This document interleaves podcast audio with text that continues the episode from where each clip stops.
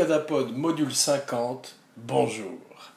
Alors aujourd'hui, un module qui est en fait euh, pas un module célébratoire comme je l'avais annoncé auparavant, effectivement, car euh, Abracadapod est paresseux, Abracadapod n'a pas eu le temps de travailler, je vous dis tout.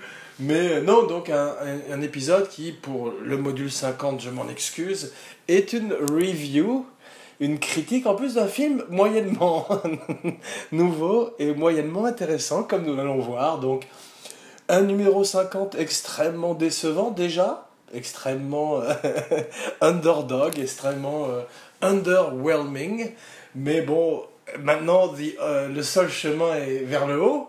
Donc je ne peux essayer que de me rattraper à partir de maintenant et euh, de passer un bon moment en votre compagnie. De vous remercier donc une fois de plus mes abracadamis mes abracamarades, d'être fidèles à Abracadapod, un podcast sur la magie du cinéma. Et oui, vous l'avez deviné. Donc aujourd'hui, une review, une critique de Batman Lego. Lego Batman. Je me suis même planté dans le titre. C'est pas Batman Lego, c'est Lego Batman. Peut-être que dans certains pays de l'Est, c'est Batman Lego. Mais en Amérique, en tous les cas, et probablement dans la plupart des pays du monde, c'est Lego Batman, et je dis ça avec beaucoup de chaleur pour nos amis des pays de l'Est, qui, comme nous le savons, sont des grands fans d'Abracadapod, qui est traduit dans plus de 38 langues, dont le Klingon, une des langues de Star Trek. Donc, Batman, Lego Batman, deux euh, goûts qui, comme euh, le peanut butter euh, et, la confiture vont très bien ensemble. Michel, Mabel sont les mots qui vont très bien ensemble également. Et aujourd'hui, on va voir que pour ce 50e anniversaire, donc, ça va être un, un abracadapod, toujours du mal à le dire, après 50 épisodes, après près de 100 épisodes avec mon camarade Jiko Wiki, qui est toujours dans les limbes. Donc c'est l'anniversaire aujourd'hui d'ailleurs à qui nous, levons notre verre et nous souhaitons un joyeux anniversaire en même temps que la cinquantième d'Abracadapod. Il a lui-même 75 ans, 25 ans de plus qu'Abracadapod, mais nous lui levons quand même notre verre, même s'il a arrêté de boire depuis longtemps, car il est sobre et appartient au programme des alcooliques anonymes, mais maintenant il n'est plus anonyme puisque je viens de le dire à l'antenne. Donc à la santé de sa sobriété comme d'habitude. Et aujourd'hui, ce film, donc ce film qui, bon, les Lego, les Lego tout petits, notre histoire commence tout petit, puisqu'effectivement, tous les enfants, depuis la nuit des temps, jouent au Lego, sous des formes différentes de Lego, que ce soit euh, les hommes des cavernes, les enfants des cavernes, qui jouaient avec des tout petits Lego en pierre, qu'ils euh, façonnaient euh, à la manière d'un petit tyrannosaure attaquant un tricératops, dont comme tout le monde sait, le tricératops est herbivore. Donc effectivement, le Lego remonte à l'âge des cavernes. Comme vous voyez, Abracadapod a bien fait son homework pour la cinquantième et petit à petit a trouvé sa forme moderne que nous connaissons aujourd'hui, qui sont ces petits cubes de plastique qui s'emboîtent les uns dans les autres de façon pornographique pour créer des véhicules euh, et surtout euh, qui peuplent euh, tout un monde de petits personnages. Il y a même un Legoland auquel j'étais la semaine dernière. D'ailleurs, c'est pour ça que j'ai choisi de faire cette spéciale pour la cinquantième, car le Legoland, j'y étais trois fois la semaine dernière et j'ai trouvé ça fantastique. Très émouvant, très petit, beaucoup plus à taille humaine que Disneyland. Euh, l'émission n'est pas sponsorisée par Lego ou Legoland aujourd'hui, bien malheureusement, car c'est un empire à la manière de Hasbro et tous ces, grands euh, kings du, du, jouet.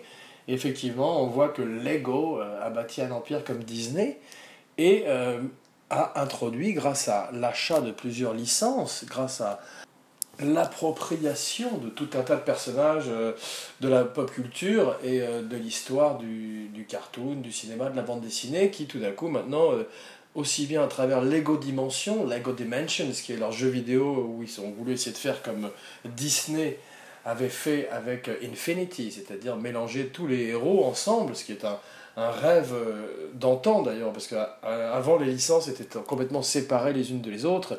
Et jamais on n'aurait pu imaginer voir euh, Batman affronter les Gremlins, comme c'est le cas dans Lego Batman. Donc effectivement, maintenant, toutes ces licences ont été intégrées à Lego et euh, aussi bien dans les jeux vidéo que dans ses franchises de films. Je crois que c'est le deuxième film. Le premier s'appelait très naturellement The Lego Movie, a rapporté beaucoup beaucoup d'argent. Euh, et bien effectivement, euh, il était mis en scène par, par Miller. Et j'ai oublié le nom de son comparse, mais deux metteurs en scène qui maintenant sont très populaires en Amérique. Et le nouveau est mis en scène par Chris McKay. Donc on va parler un petit peu du film avant de probablement faire des, partir dans des élucubrations, dans les abra élucubrations des streams of consciousness dignes, j'espère, de Charles Manson. Voilà, sans, sans toutefois euh, le discours négatif qui sous-tendait Charles Manson. Voilà, j'étais mal barré, je le savais. Donc c'est Roy Lee et Phil Lord, c'est Phil Lord et Christopher Miller, pardon, les metteurs en scène du premier. Et maintenant c'est Chris McKay.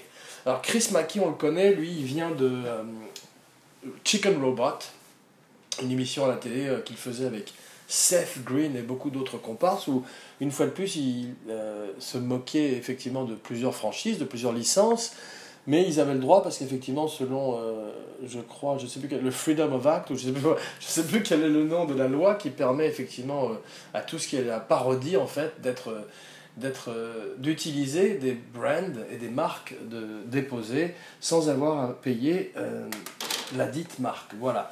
Donc c'est ce qui permet d'ailleurs de faire euh, ces pornos où ils utilisent les Simpsons et Batman d'ailleurs, ou les super-héros en général. Et c'est ce qui permet effectivement de faire Robot Chicken que Chris McKay faisait avec plusieurs. D'ailleurs, l'esprit euh, Robot Chicken est partout euh, dans le film, puisqu'effectivement le film est pas mal. Je disais que le film n'était pas terrible, mais c'est pas vrai, le film est drôle, le film est... a effectivement la force des films de, certains films de, Pixar, peut-être pas les meilleurs, mais en tout cas parmi les meilleurs, d'avoir plusieurs degrés de lecture et de parler aux enfants et aux adultes, et d'être aussi, bien évidemment, une lettre d'amour à Batman, en plus qu'un moyen de vendre énormément de jouets, il est vrai, puisque entre Lego et Batman, la synergie avec les autres super-héros ou les super-vilaines, super-villains, les méchants qui apparaissent dans le film, eh bien on voit que ça va être l'occasion pour Lego de vendre, de vendre une tripotée de jouets, donc effectivement, le film a l'esprit Robot Chicken, beaucoup de plaisanteries. On voit qu'au casting, euh, énormément de comiques euh, participent à l'aventure, beaucoup de, de, comiques alternatifs, de beaucoup de comiques underground, et, beaucoup de gens qui font des podcasts d'ailleurs, comme Jason Manzoukas, qui a un tout petit rôle mais qui fait euh, l'épouvantail, The Scarecrow, ou Doug Loves Movies, un autre podcast sur le cinéma, donc, Doug Benson joue Bane dans le film. D'ailleurs, ils lui ont donné l'accent de Tom Hardy dans euh, The Dark Knight Rises, et c'est très drôle, cette espèce de I expect you to die, Mr. Batman. Je lui ai donné la réplique de, de James Bond et j'ai très mal fait, mais lui le fait assez mal aussi. C'est ça qui est drôle, c'est que tous les gens qui sont euh, en caméo, parce qu'en fait il y a énormément de voix, mais c'est beaucoup de caméos, puisqu'il y a tous les méchants de la galerie de méchants de Batman, qui est une des galeries de méchants d'ailleurs de bande dessinée les plus intéressantes. On va parler un peu plus de Batman après avoir parlé du film, ou alors on va passer l'un à l'autre dans une espèce de ping-pong infernal, maléfique, et euh, je l'espère euh, plaisant aux oreilles, une espèce de podcast sur la magie du cinéma, par exemple. Donc effectivement, on voit que le film est truffé de vannes. Euh, une vanne toutes les deux secondes, ça rappelle l'esprit des, des frères Zucker, mais cette fois-ci avec des petits morceaux de plastique, ou plutôt avec de l'image de synthèse.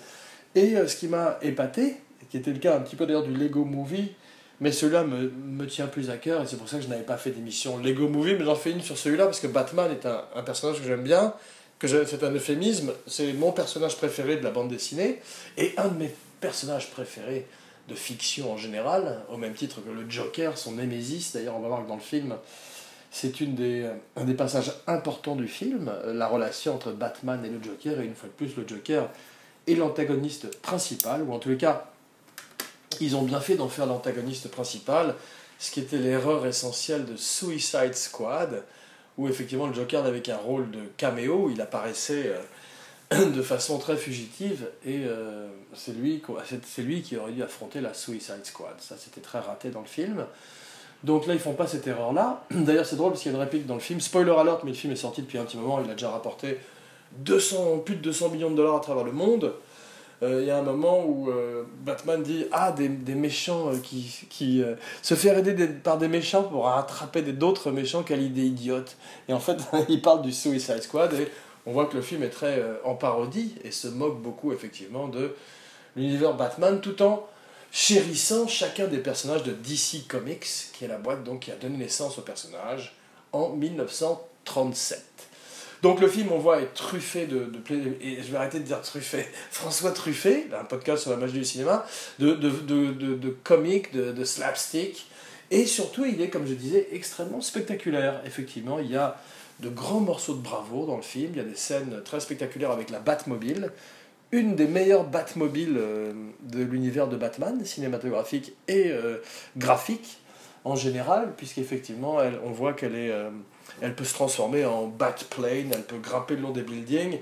Il y a, le film introduit toute une galerie de, gadgets et de, véhicules différents pour Batman, ainsi que des tenues très différentes et euh, est une espèce de régal pour les yeux des gens qui aiment les jouets, puisque tout d'un coup ce sont des jouets qui se mettent en mouvement, un petit peu à la manière des Toy Story euh, de Pixar, mais cette fois-ci une nouvelle génération de toys qui, tout d'un coup, bien qu'ils soient des petits morceaux de plastique qui n'ont d'émotion que ces visages peints ou digitalisés, et eh bien tout d'un coup, effectivement, vivent d'extraordinaires aventures euh, digitales. Donc à la santé de Batman, qui est joué dans le film par Will Arnett. Alors on va voir qu'il y a énormément de voix, comme je disais. Le film a coûté 80 millions de dollars. Bon, le digital, ça coûte très cher. Les voix aussi, surtout quand ce sont des stars pour chacun des personnages quasiment. Alors on va les passer un petit peu en revue, et euh, c'est eux qui font euh, le charme du film aussi, en particulier dans ces films d'animation. Will Arnett est Batman, il fait tout comme ça. Je suis Batman. Oui, je suis Batman. I'm Batman. I'm awesome. Voilà, tout est, tout est comme ça, donc c'est pas ce qu'il y a de plus difficile à faire, mais en même temps, il a un second degré euh, qu'il a depuis toujours au cinéma et qu'il avait aussi dans une très bonne série télé du nom de Arrested Development. Donc il amène tout ce background euh, de sarcasme qui est très bien pour le personnage, ce Batman qui tout d'un coup se retrouve tout seul dans sa Batcave à part Alfred et qui refuse au départ tout contact, toute relation avec une quelconque famille, ou avec le Joker même, qui veut être son némésis, pardon, et eh bien on voit que Batman, lui, repousse Robin dans un premier temps, repousse Batgirl, repousse Alfred, et l'histoire du film, c'est comment cette famille va se reconstituer petit à petit et donner au Dark Knight, d'un coup, un cœur qui bat dans sa poitrine, et euh, lui qui s'était fermé au monde depuis qu'il avait perdu ses parents dans l'allée du crime, euh, dans l'œuvre de Bob Kane et Bill Finger. Donc d'ailleurs c'est agréable de voir que Bill Finger est réhabilité et réintégré au générique à la fin, alors que pendant des années Batman n'était crédité qu'à Bob Kane.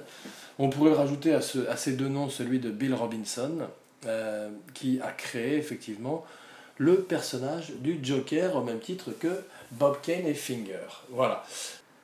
Alors, le film est destiné avant tout aux enfants, comme euh, voilà, donc euh, c'est pour vendre des jouets, comme je disais, et donc le ton du film est résolument comique, en particulier euh, avec le Joker, qui n'est plus du tout euh, cet être euh, cruel et terrifiant incarné par Heath Ledger ou Jared Leto, mais cette fois-ci un comique qui est Zach Galifianakis, qui est très bien d'ailleurs, puisqu'il amène tout son talent dans ce rôle de clown. Il joue d'ailleurs un autre clown dans Baskets.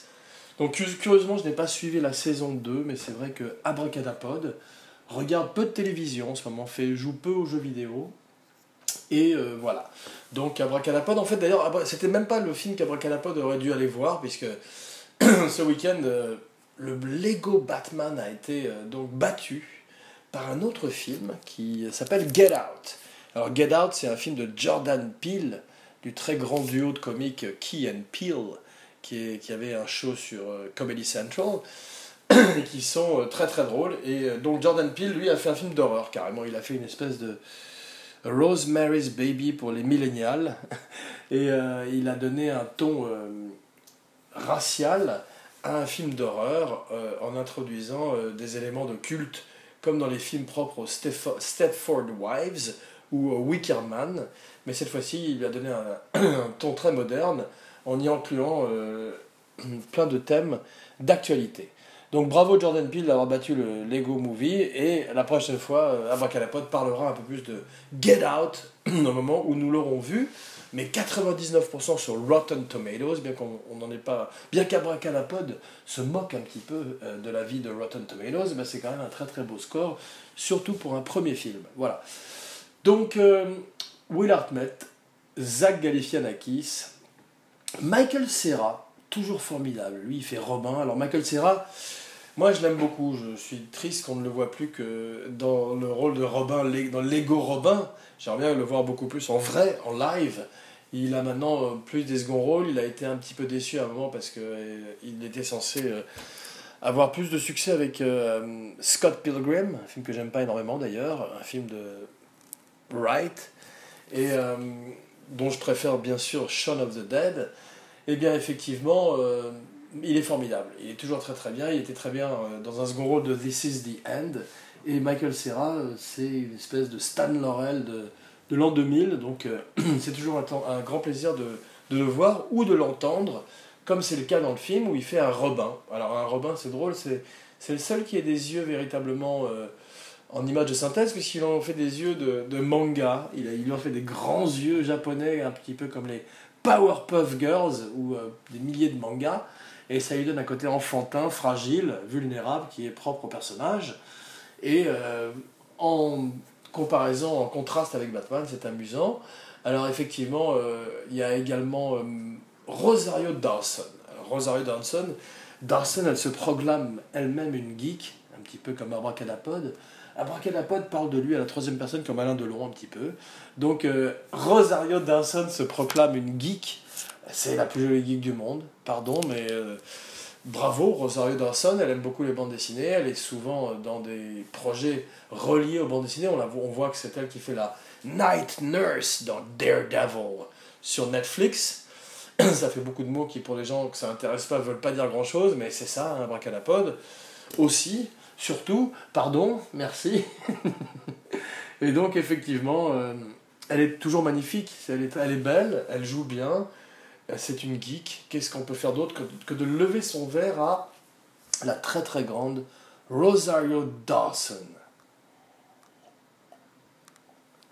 qui était aussi dans Sin City, d'après Miller, d'après Frank Miller, et qui effectivement maintenant euh, a mérité son badge d'honneur de geek, puisqu'elle a été dans plein de projets associés à la bande dessinée, et qu'elle a l'air de véritablement se passionner pour cet art très très longtemps décrié, mais aujourd'hui euh, ramené au premier rang, en particulier avec le cinéma qui n'est plus que des films de super-héros, en tous les cas en termes de blockbuster. Voilà.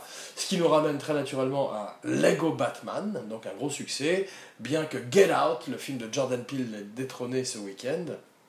Alors, à voir. Get Out de Jordan Peele. Bon, euh, Abracadam sensible s'abstenir, c'est quand même un film d'horreur, il y a du gore, et ça se veut justement effectivement l'héritier de films comme Green Room ou tous ces films modernes qui n'ont pas peur de euh, faire gicler l'hémoglobine à tout va.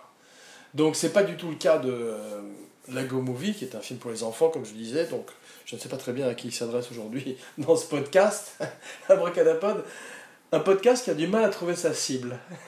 Et donc effectivement, euh, il y a plein plein de super acteurs dans le film. Il y a Ralph Fiennes qui, curieusement, Bon, on voit que les licences permettent au film d'introduire Lord Voldemort, He Who Shall Not Be Named, le méchant de Harry Potter, que je n'aime pas énormément parce que c'est pas tout à fait ma génération non plus. Il y a King Kong, il y a Sauron, l'œil de Sauron de, euh, du Seigneur des Anneaux. Il y a la, même la méchante sorcière, il y a Medusa, il y a l'agent Smith de, euh, des Matrix, donc les Daleks, les Gremlins, le Kraken.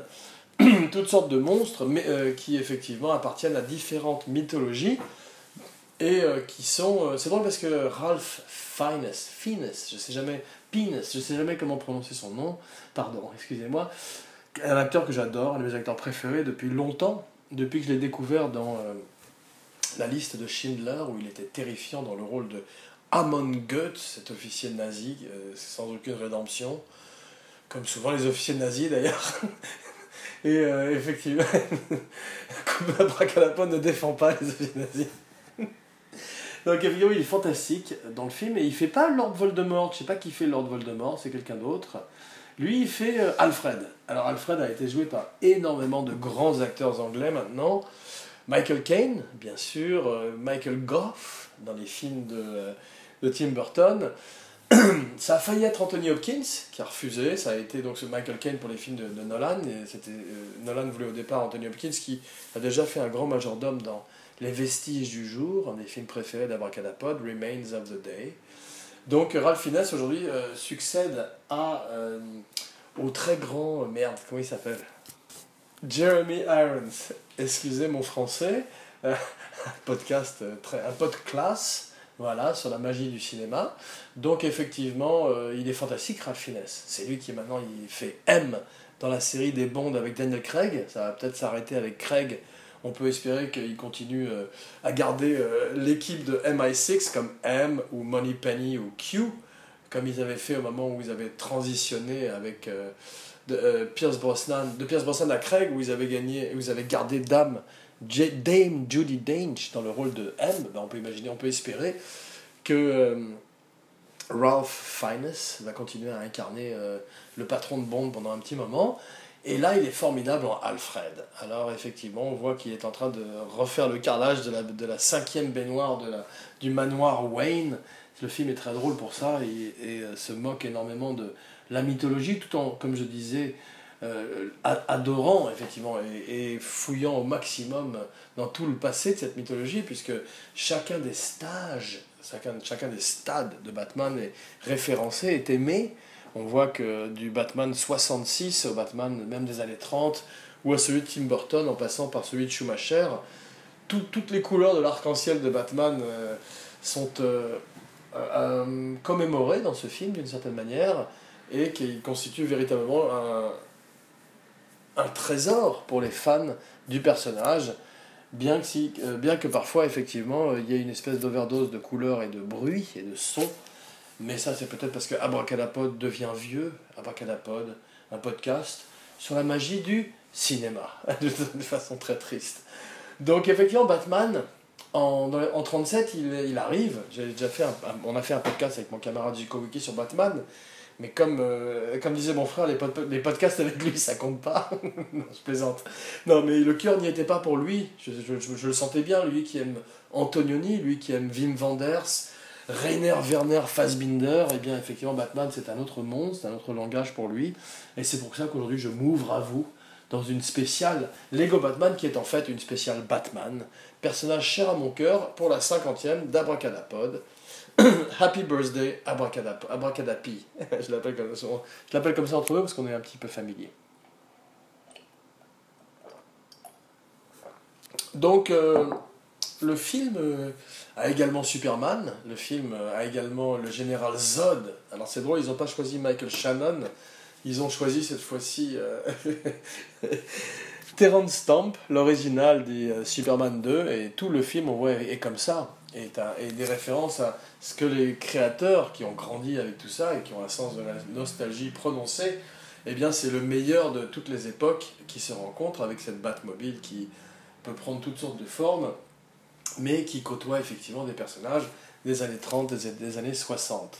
Donc euh, le film a également un combat dans un hall de miroirs. Alors ça c'est une chose dont j'avais pas parlé avec euh, Enter the Dragon, la dernière d'Abracadapod, et non, et non plus dans John Wick, puisqu'effectivement c'est une, une, grande tradition des films d'action qu'Abracadapod aime beaucoup, pardon, qui est le combat dans un, une galerie de miroirs. Alors ça doit exister depuis... Euh, depuis Méliès, il doit y avoir eu un combat entre deux clowns dans une galerie de miroirs déformants. Euh, mais effectivement, moi je me rappelle surtout de l'avoir vu pour la première fois dans La Dame de Shanghai, d'Orson Welles, puis dans Opération Dragon, et ensuite dans toutes sortes de films, probablement dans Les Simpsons, qui est encore euh, une des séries préférées d'Abracadapod, qui est encore une des séries qui a le parodié le mieux tout ce qui s'est fait dans le domaine de la pop culture, encore mieux que Lego Movie, qui prend aujourd'hui la relève. Eh bien, effectivement, euh, on voit que cette, galerie de miroirs revient dans euh, Opération Donc, Dragon revient dans John Wick 2, il revient aujourd'hui dans Lego Batman, où le Joker affronte Batman après avoir transformé euh, le manoir Wayne en une espèce de gigantesque parc d'attractions qui devient maintenant le manoir Joker. Donc il y a plein de bonnes idées, il y a plein de drôles d'idées dans le film. Par exemple, le fait que le Joker aille dans la, Phantom Zone pour libérer le général Zod, une fois de plus des mots qui ne diront rien à des gens qui ne sont pas du tout amateurs de ce genre de choses. Mais effectivement, euh, c'est un film qui est un rêve de geek, en même temps qu'il est très malin, puisqu'effectivement, euh, on sent qu'il euh, tout est fait de façon corporatiste, et c'est pas plus mal, parce qu'effectivement, le résultat a quand même du cœur, curieusement, à l'arrivée, puisque le film parle de la famille, le film parle de la, solitude de Batman, seul sur sa tour d'ivoire. C'est une des premières fois où on montre un Batman qui euh, est complètement triomphant et complètement victorieux, n'a pas énormément d'état d'âme. C'est un morceau de plastique, de Lego, me direz-vous. Mais effectivement, ils ont choisi d'en faire plutôt une espèce de rockstar. Et on découvre petit à petit la faille euh, à travers euh, sa douleur d'orphelin. Et puis effectivement, il se reconstruit petit à petit une famille avec son majordome. Cet autre orphelin, euh, Dick Grayson, qu'il adopte, est euh, la fille de Gordon, le commissioner. Good evening, commissioner. Do you want to know how I got these scars? Donc effectivement, euh, il y a même une référence à Heath Ledger, puisqu'à un moment, le personnage du Joker, qu'incarne cette fois-ci Zach Galifianakis, se, se passe du rouge à lèvres sur les lèvres. Alors le film, comme dans le, comme dans le film Lego précédent, a toujours des thèmes de construction, de, de se réunir ensemble pour, euh, en tant que communauté, reconstruire la ville ou reconstruire le monde dans lequel ils vivent. Et effectivement, a toujours un message quand même très positif et euh, vend des jouets par ailleurs. Donc voilà, donc on va dire 7,5 sur 10, car effectivement, Abracalapod a décidé de mettre des notes aujourd'hui. Et euh, un petit peu comme dans euh, la spéciale King Kong, qui avait eu un 8,5, si nous, nous en rappelons. Alors les films à voir, les films à voir prochainement, Logan. Logan, c'est euh, le dernier volet de la saga des Wolverine, ça sort le 3 mars en Amérique.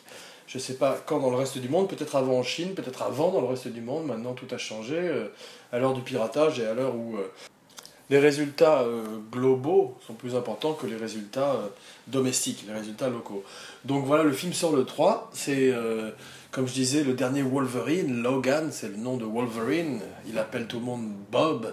Snicked, Snicked font ses griffes. On continue dans la bande dessinée. Mais, et dans les super-héros, bien sûr. Hugh Jackman. Bon, aucun des films précédents n'a été terrible, n'a été très bon. ils étaient même souvent très mauvais, comme celui qui s'appelait Origin euh, Project, je sais pas quoi, euh, qui était le premier d'ailleurs, euh, et le deuxième était un peu moins mauvais, il s'appelait The Wolverine. il était mis en scène par James Mangold, et on peut imaginer que, et on peut espérer surtout que Third Time is the Charm, et que pour le troisième, ils vont finir par y arriver, et c'est une fois de plus James Mangold qui va mettre en scène, qui a mis en scène ce film.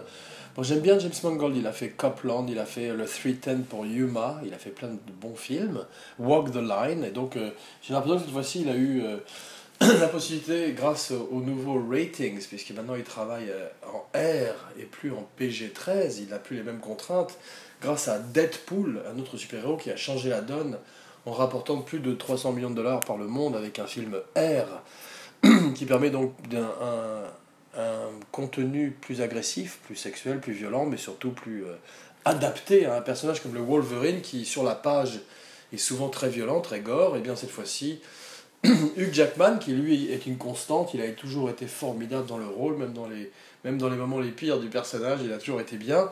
Et bien, il revient. On sent que lui, comme James Mangold, ils ont une espèce de score to settle, ils ont un compte à régler.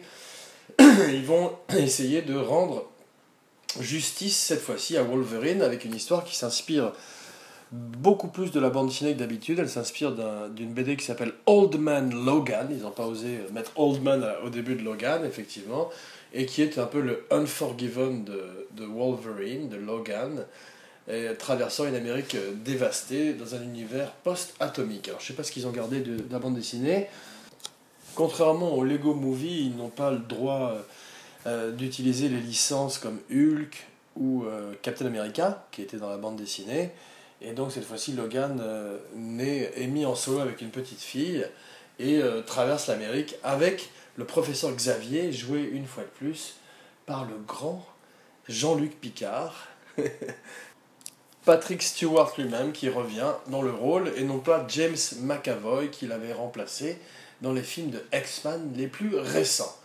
Donc euh, Logan, voilà, ça c'est le film que j'attends le plus. On voit effectivement qu'il y a également euh, Wonder Woman qui arrive, Justice League, intéressant à voir pour l'esthétique de Snyder, dont je suis fan quand même malgré tous ses détracteurs.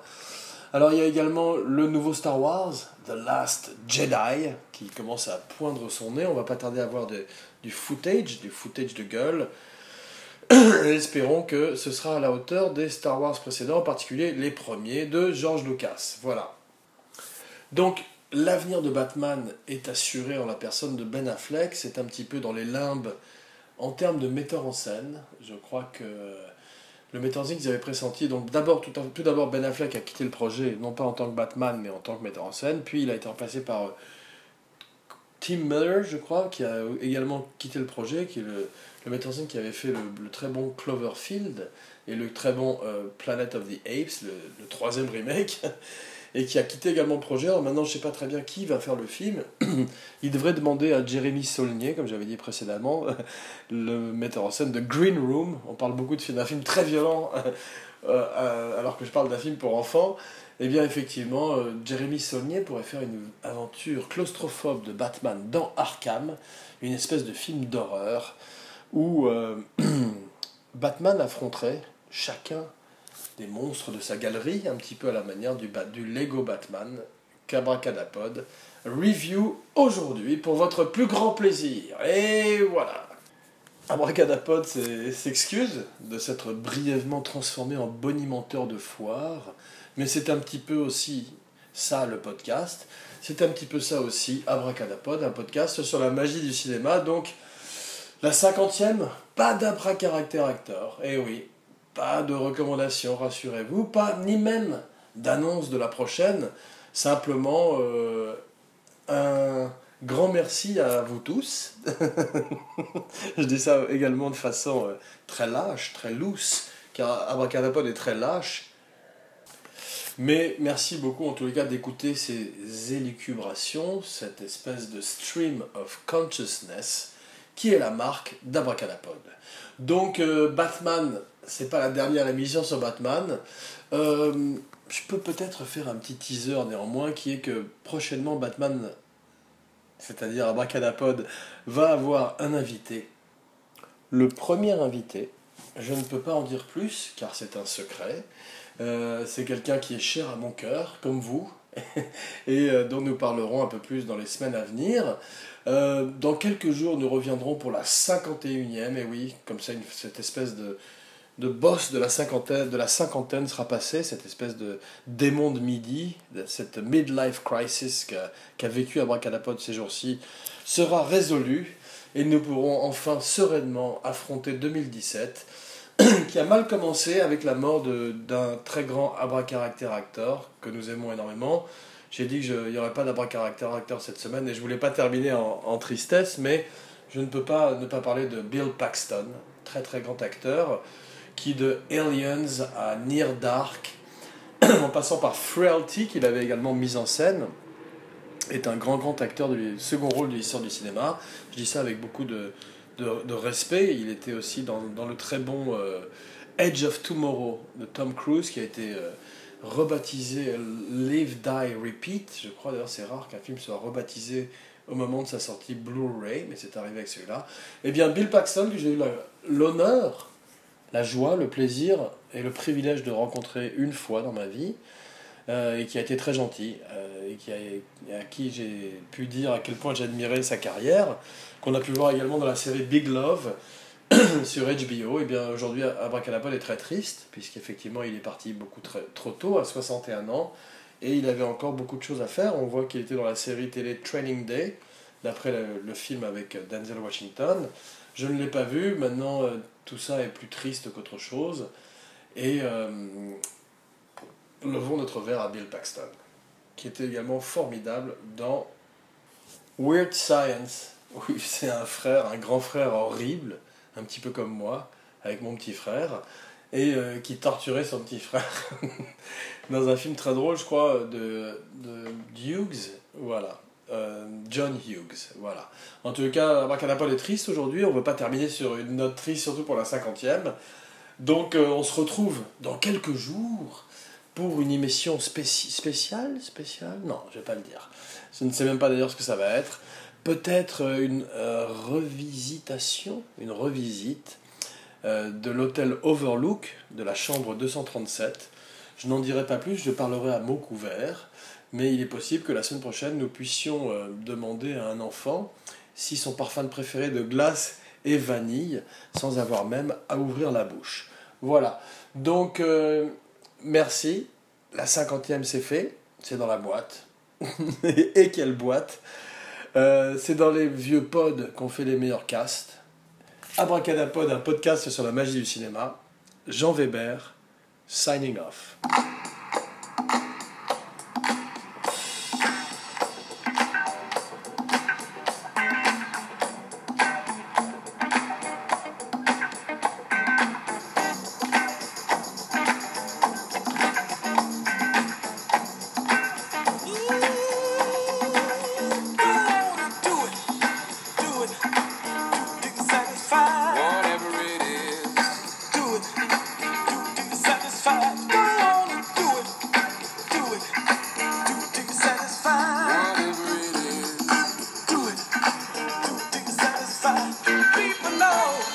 this one.